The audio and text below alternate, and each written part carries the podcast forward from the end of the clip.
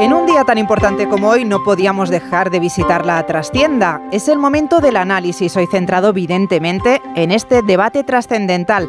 Saludamos al jefe de Nacional de Onda Cero, Juan de Dios Colmenero. Buenas tardes. ¿Qué tal? Buenas tardes. Cuando James Carville, el director de campaña de Bill Clinton, le aconsejó durante las elecciones de Estados Unidos en 1992 que le dijera a Bush padre, es la economía estúpido, Quizá nadie ni él mismo pensaba el recorrido de esa frase. Hoy en el primer bloque, por cierto, se hablará de economía, pero en estas elecciones por la situación política general, por cómo se ha desarrollado la precampaña, por cómo se está desarrollando la campaña, las intervenciones, las entrevistas, se está evaluando más la credibilidad de uno y de otro candidato que cualquier otra cosa. No sabemos si esta noche algún candidato se lo dirá al otro. Es la credibilidad, estúpido pero en la credibilidad de uno y de otro es donde más se fija el votante, el espectador, el oyente del debate. Y en el día del cara a cara encontramos tres actitudes en esta trastienda. La primera, cómo el aspirante a Moncloa es el que ya está en la Moncloa.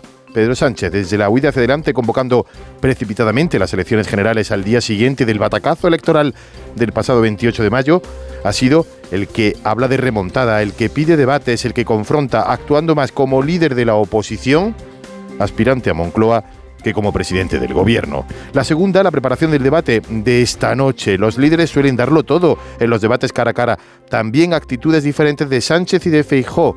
Para el de esta noche, Sánchez anuló todos sus mítines del fin de semana para prepararse el debate. Feijó continuó con su agenda, con sus mítines.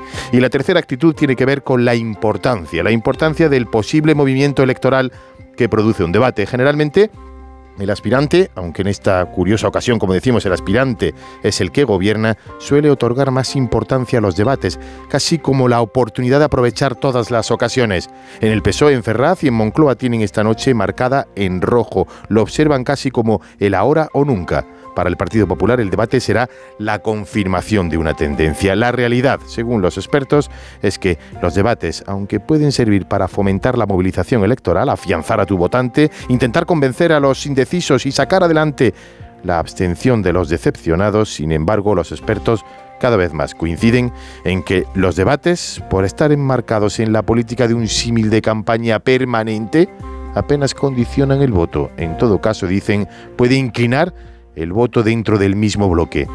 Quizá por eso la suerte está echada, porque se trata de la credibilidad. Estúpido.